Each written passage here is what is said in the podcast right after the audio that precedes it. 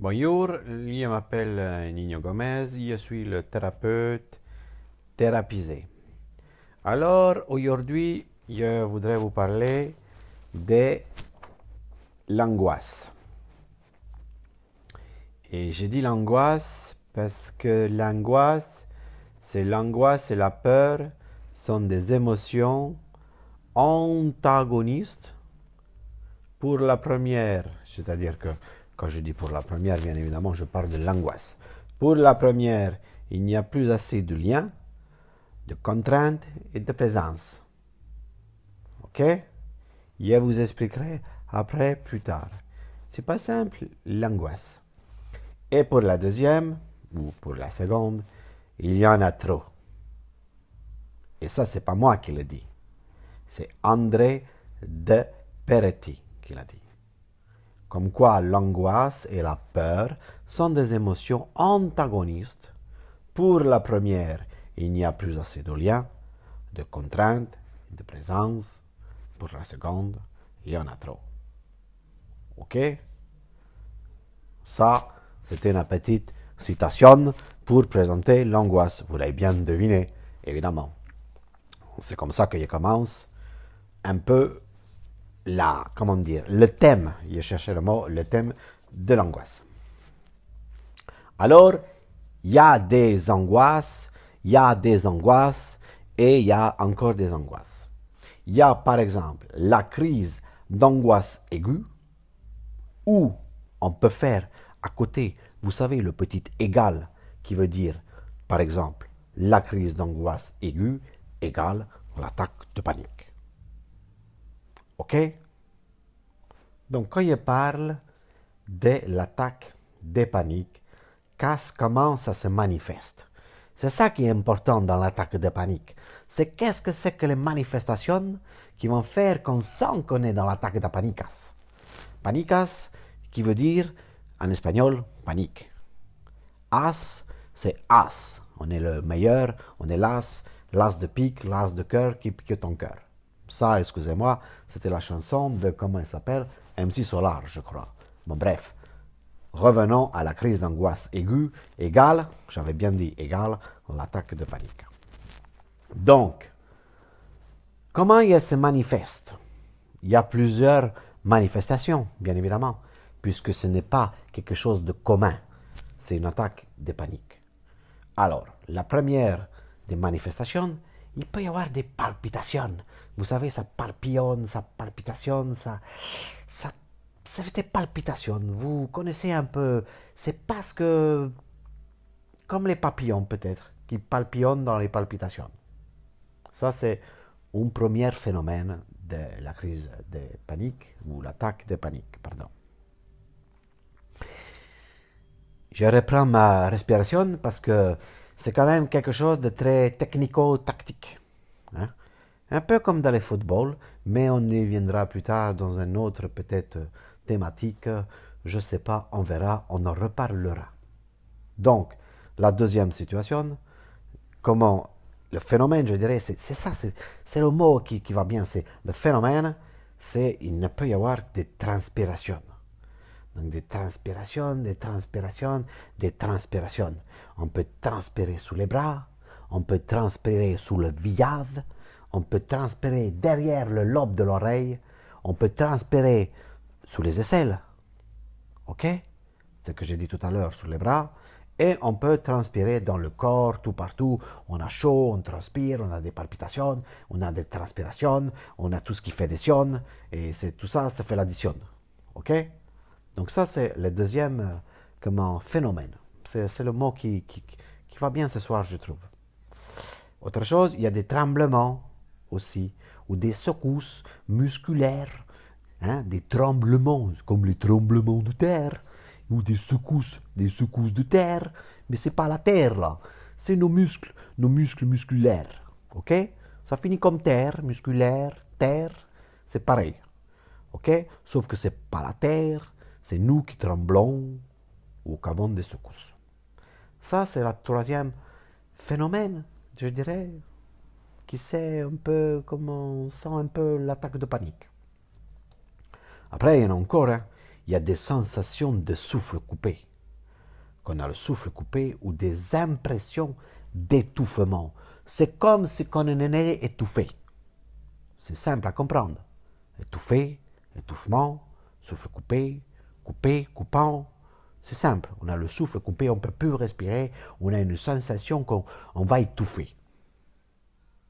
Ça, c'est la quatrième situation. Je répète, il y avait les palpitations, les transpirations, les tremblements, les secousses musculaires, et là, on vient de faire les sensations de souffle coupé ou impression d'étouffement. OK? J'espère que vous comprenez bien quelque chose d'un phénomène de l'attaque de panique. OK? OK? OK. Il n'y a personne qui me, qui me répond, je dirais, mais moi, je me réponds à moi-même. Ça m'a fait du bien. Eh oui, c'est comme ça. Autre chose. Donc, le cinquième phénomène, hein, pas oublier le mot de phénomène, de, comment on ressent les choses, je dirais même. En Gestalt thérapie, on ressent, on ressent et on ressent. Et des fois, on ressasse, on ressasse et on ressasse. Donc, là, la cinquième, c'est une sensation d'étranglement. Alors, c'est terrible quand on dit le mot étranglement, comme si on nous étranglait. On avait les mains sur le cou, le cou, le cou. Ben, il y a toujours du mal avec le cou, le cou, le cou, le cou, hein, les sensations d'étranglement. Et là, on est étranglé, on n'est pas bien, et on est étouffé, on a tremblement, et transpiration, palpitation, tout ça, c'est, pas, pas simple à gérer, à gérer, à, gérer. Alors, on avance petit à petit. Hein. Je sais que vous notez euh, précisément, assidûment, toutes les choses que je suis en train de vous dire. J'espère en tous les cas, parce que n'oubliez pas qu'à la fin de l'année, vous aurez un examen à me rendre. Alors, la septième euh, sensation. Je pense que j'ai plus le mot. Phénomène, je ne sais plus. On va retrouver, ça reviendra. C'est la nausée ou le gène abdominal. Vous savez, la nausée ou le gène abdominal. Ça veut dire qu'on a mal au ventre, on a des nausées, ça remonte, on a comme envie de yomir, on n'est pas bien. Quand on a bu, on a mal à la tête, on a envie de yomir. Et là, ça se passe à l'intérieur de l'abdomen abdominal, d'où les abdos qui sont abdominalement abominés. OK? Plus tard, on fera peut-être un cours aussi sur les abdos, comment les travailler, position haute, position basse. Ça, c'est autre chose. Donc là, on est dans la nausée, dans la hyène abdominale. OK? OK. Donc ça, c'était la septième phénomène qu'on peut connaître. On va attaquer la huitième. Je ne vous l'avais pas peut-être dit, mais on va jusqu'à 13. OK?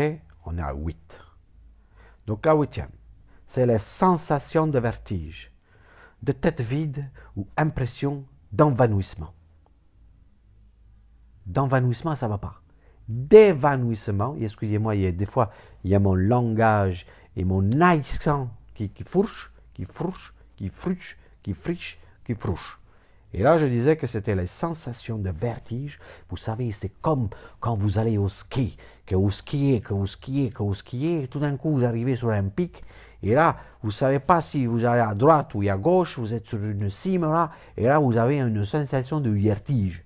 C'est vertigineux, c'est comme, par exemple, si vous allez un jour dans une grande roue, par exemple, vous montez dans la roue, et là, vous avez peut-être moi, je ne sais pas, je n'ai pas connu ça, une sensation de vertige. D'accord?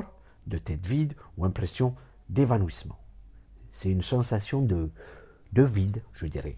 OK? Je pense que vous avez bien compris, parce que vous êtes des élèves studieux et très intelligents.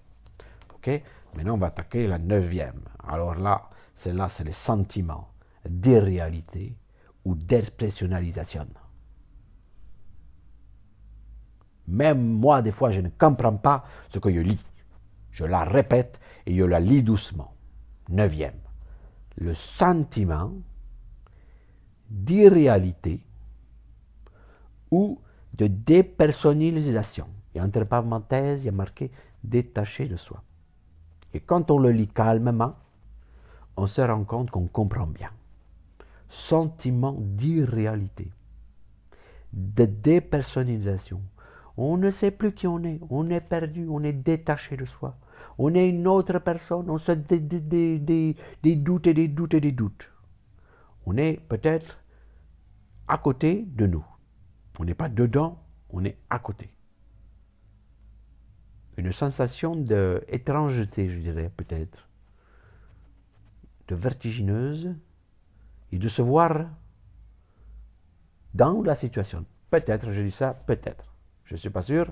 On regardera peut-être prochainement dans un autre cours qui sera peut-être appelé, je ne sais pas comment, on verra, on en reparlera. Ce n'est pas très important. Alors on était au 10, on va passer au 11. OK? Avant de finir avec le 12 et le 13. Il n'y aura pas de 14. OK? On finira là-dessus pour bien décompresser et bien comprendre qu'est-ce que c'est l'attaque de panique. OK? Ça marche? Donc la 11. Celui-là, forcément, quand on est dans une situation de déstabilisation, de palpitation, de transpiration, de sensation de souffle coupé, de douleur, de gêne abdominale, on se dit qu'on va mourir. Donc la 11, c'est la peur de mourir. La peur de mourir. On a peur de mourir. On a peur de mourir. Bon, c'est bon, je, je, je l'ai assez dit, vous avez compris. Hein. C'est pas compliqué. On a peur de mourir. C'est ça, le, le, le 11, c'est ça, c'est la peur de mourir. On va passer au 12, parce que je pense que la peur de mourir, vous l'avez compris. La 12, le phénomène 12. Mais ce n'est pas le phénomène 12, c'est toujours la tête de panique. C'est comment on ressent ces sensations d'engourdissement ou de picotement alors, quelle est la différence entre l'an que je regarde mes notes d'engourdissement et palpitation De picotement. Les palpitations, ça palpite, comme je disais, le, papillon qui, vole, qui, qui, picore, qui, qui, Vous voyez le papillon, comment il fait Il vole, il redescend, il recule, il plane. Ça fait comme ça les papillotements sur le corps que l'engourdissement, les picotements, c'est plus comment on pique, c'est plus, plus agressif, c'est plus piquant, c'est plus endormissant, engourdissant, c'est plus lourd, ça fait, c'est plus, plus, on sent peut-être moins les choses qui sont plus profondes, c'est une sensation lourde, qui fait mal peut-être. C'est comme ça que j'ai envie de le nommer, je dirais. Cette sensation d'engourdissement, de picotement qui fait partie de l'attaque de panique je rappelle, le thème ce soir, c'était la crise d'angoisse aiguë, égale, j'avais dit, le égal l'attaque de panique. Et on va finir avec le 13, hein, c'est les frissons ou les bouffées de chaleur. Alors ça, quand ça vous prend les frissons, c'est comme si on pouvait aussi avoir une sensation de jet froid. Et paradoxalement, il y a des bouffées de chaleur qui viennent se mélanger à ces frissons. Et tout ça est d'une complexité que ça fait vraiment cette attaque de panique où tout se mélange, ces palpitations. On passe dans toutes ces sensations de transpiration, de tremblement, de souffle coupé, je dirais de douleur ou de gêne thoracique, hein, qu'on ne peut plus respirer, bien évidemment, et les sensations d'irréalité ou de dépersonnalisation. Tout ça, c'est l'attaque de panique. Voilà. Donc, c'était pour vous faire un petit, comment dirais-je, travail euh, théorico-tactique sur l'attaque de panique, euh, avec ces phénomènes qui sont très, je dirais, euh, c'est lourd, c'est particulier, ça, ça fait mal, on transpire, on n'est pas bien, on, on, est, on, est, on, est, on se demande qu'est-ce qui se passe, on n'est plus nous, voilà, c'est tout ça qui fait l'attaque de panique. On a peur de mourir, on n'est pas, voilà. C'est ça l'attaque de panique. Si un jour vous avez un client qui vient dans votre cabinet et qui vous ramène tous ces phénomènes, vous pouvez euh, le diagnostiquer peut-être éventuellement qu'il a fait peut-être une attaque de panique et travailler avec lui sur le sujet. Voilà. J'espère que vous avez à peu près tout compris, à peu près tout bien noté pour cette, euh, comment dirais-je, petite leçon de, de, la crise d'angoisse aiguë égale l'attaque de panique. Je vous souhaite une bonne soirée et j'espère euh, vous revoir bientôt pour euh, une nouvelle, euh, comment dirais-je, conférence, un nouveau travail sur qu'est-ce qui peut se passer dans nos cabinets. Voilà, c'est ça que j'ai envie de dire. Et peut-être vous éclairer un peu plus. J'espère en tous les cas, ma foi, bonne soirée. C'était Nino Gomez.